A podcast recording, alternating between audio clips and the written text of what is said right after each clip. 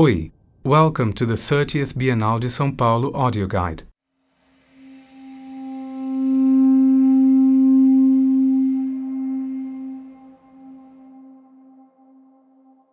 Many of the founding myths of the visual arts, the shield of Achilles, that surface on which an entire world of narrations is imagined, or the shield of Perseus, who killed Medusa merely with the mortal reflection of her own image, or the surface of water on which Narcissus contemplated his own beauty, in all of these myths, image is related to language.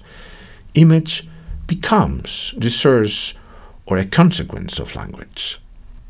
In the beginning, there was image with word, word with image. One of art's tasks has always been the alchemy between words and images.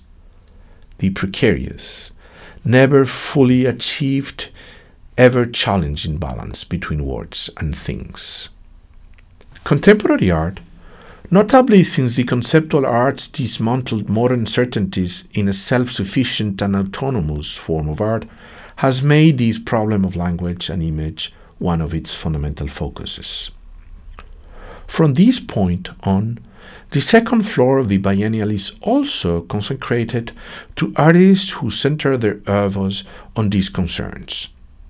We are introduced to this section by Chilean poet Diego Maquieira, visual poem El Annapurna, a poem docked of photocopied public archive images specially produced for the 30th biennial. Opposed on a transversal axis between the two lateral edges of the building, Fernanda Gomes's almost purely spatial work concludes the syntaxis of a space, deconstructing it with the same architectural material as the biennial, and contrast with the oeuvre of Juan Luis Martinez, the Chilean poet who brought the legacy of Mallarmé to contemporary intensity equivalent to the work of the great European conceptual artist of his time. In the middle, Eduardo Gil opposes letter and voice, oral prophecy, and the writing of history. A large central grouping of works evolves beginning at this point around the large axis of galleries that contain the works of Ian Hamilton Finlay, Elaine Reichek, Michel Aubry, and Artur Bispo do Rosario.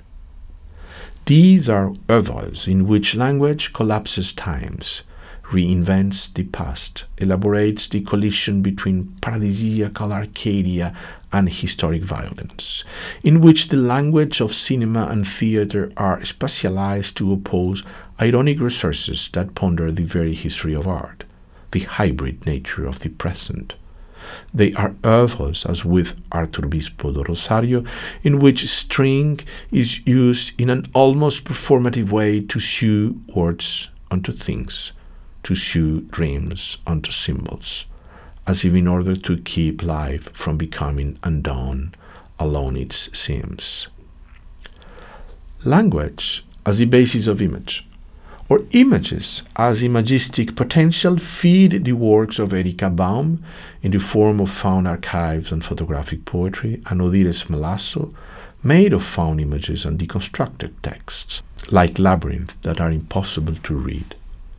Moris, for his part, uses the foul language of the tabloid press in Mexico to refer to violence and death, while Franz Mon proposes his moratorium to us as a language tomb, a place where mortality is spoken of in repeated and superimposed sentences to the point of absolute saturation.